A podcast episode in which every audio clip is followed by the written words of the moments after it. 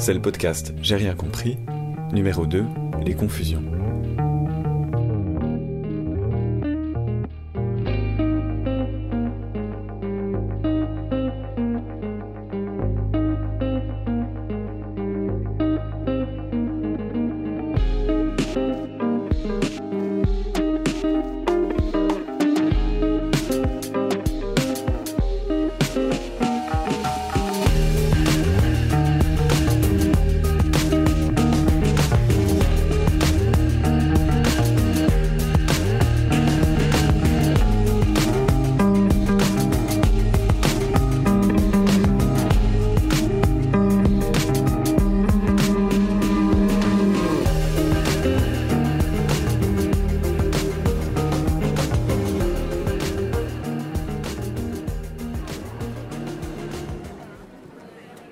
Je vais au marché.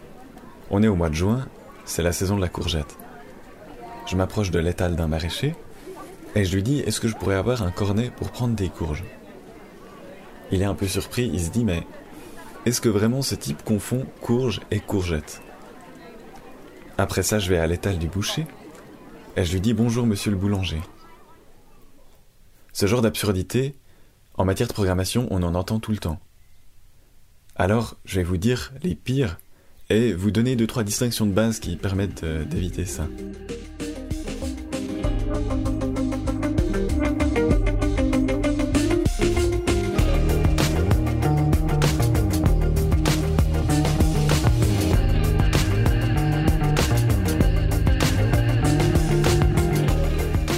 Le pire du pire, c'est programmateur. Là, j'ai l'impression d'être une pièce d'une machine à laver ou d'être pris pour quelqu'un qui s'occupe de programmation de concert. Programmeur, programmateur, ça n'a rien à voir. Et pourtant, le mot programmeur, il est apparu dans les années 40 en anglais. D'ailleurs, un des grands héros de la Deuxième Guerre mondiale, c'est le programmeur Alan Turing, dont Churchill disait qu'il a apporté la plus grande contribution à la victoire des Alliés. C'est pas rien, et c'était quand même il y a plus de 70 ans. Depuis, la technologie a évolué, le métier aussi, et le mot programmeur a complètement vieilli. C'est un peu comme pilote d'aéroplane.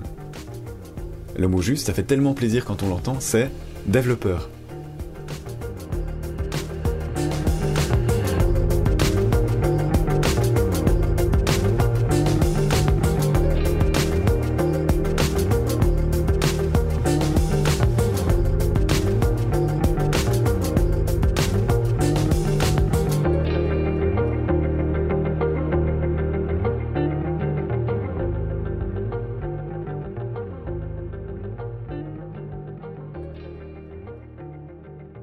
Une autre confusion que j'entends tout le temps, mais qui est moins grave, c'est Java pour dire JavaScript.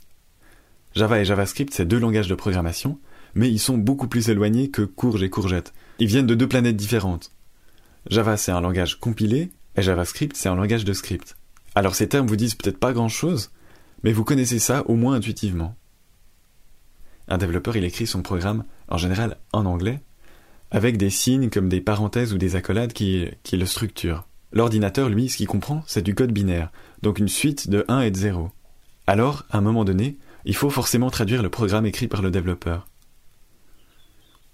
Pour les langages de script comme JavaScript, la traduction, elle se fait à chaque fois que le script est exécuté.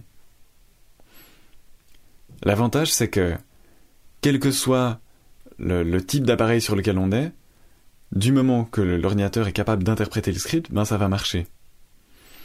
JavaScript à la base c'est fait pour être inclus dans, des pages web. Et du coup, dès que vous avez un navigateur qui le comprend, que ce soit Firefox, Chrome, Safari, euh, n'importe, euh, ça va marcher. Enfin, en théorie en tout cas. Le désavantage c'est que c'est lent. Parce qu'il faut traduire à chaque fois. Alors une autre solution c'est de traduire le programme une bonne fois pour toutes. On passe le code informatique dans une petite moulinette qu'on appelle le compilateur. Ça c'est le cas pour des langages de programmation comme C, Objective-C, Go, Swift, et c'est hyper efficace, mais il y a un défaut, c'est que un programme qui est compilé pour Linux, il va pas fonctionner sur Windows. Et le travail d'adaptation, selon les cas, il peut être assez gros.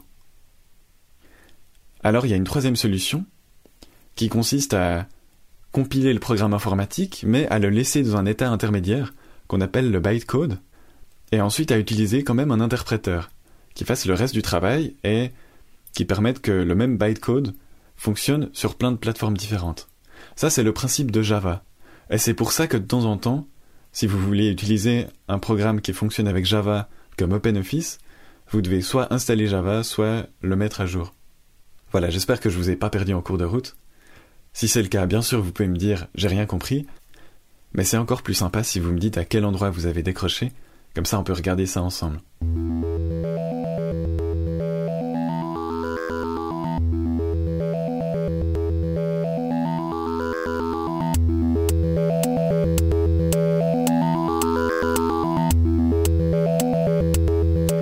Oubliez pas que c'est la saison de la courgette.